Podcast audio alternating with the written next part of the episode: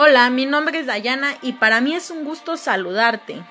Hoy quiero comentarte sobre algo muy importante en la vida de todo ser humano. Cómo alcanzar tu sueño.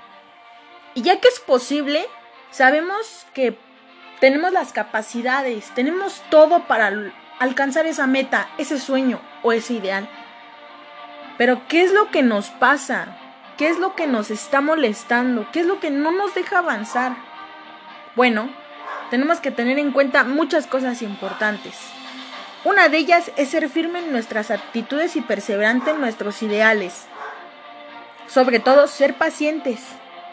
No esperar que todo llegue de inmediato. Hacer tiempo para todo. Y todo lo que es para ti llegará en un momento oportuno. Aprender a esperar el momento exacto para recibir los beneficios que reclamas. Espera con paciencia a que maduren los frutos para poder apreciar su dulzura.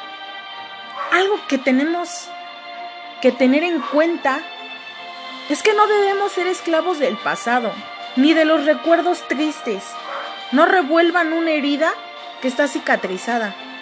No rememoren dolores y sufrimientos antiguos, porque eso ya pasó.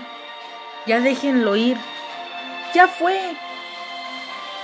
Debemos de tener en cuenta que todo ser humano es imperfecto, que todos tenemos errores, que todos cometemos locuras, pero sobre todo aprender de aquellos que nosotros cometimos, aprender de ellos y salir adelante y no volver a caer en ellos.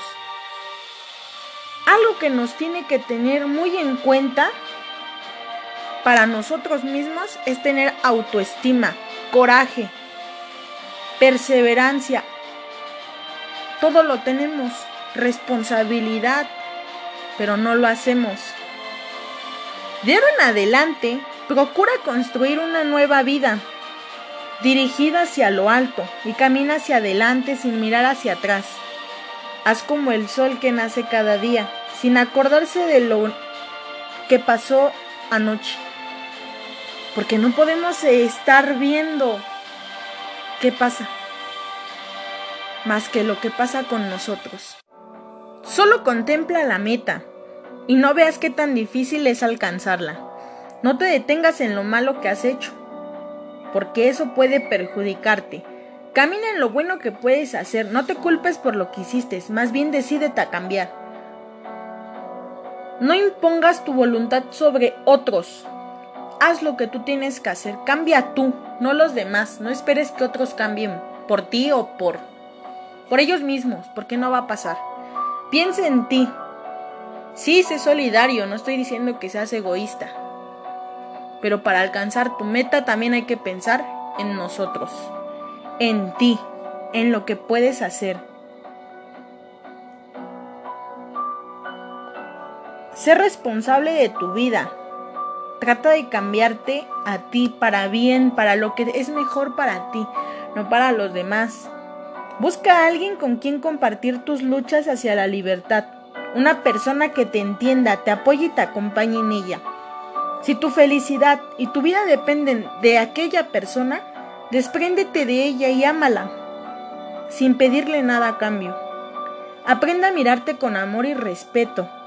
Piensa en ti como algo hermoso, algo inigualable, porque eso es lo que eres. Quítate todas esas partes de la cabeza negativas, piensa en las positivas, lo que hay dentro de ti, lo bueno que puedes hacer. Que tu felicidad sea contagiosa y viva para expulsar la tristeza de todos los que te rodean. Que tu felicidad sea un rayo de luz que debe permanecer siempre encendido, iluminando todos nuestros actos y sirviendo de guía a todos los que se acercan a nosotros.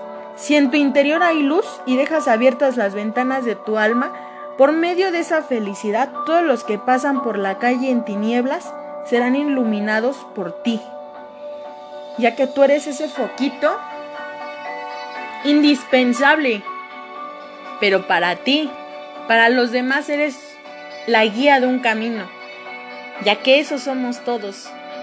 Y todos llegamos a alcanzar una meta en algún momento. Pero porque somos perseverantes, tenemos ganas, iniciativa.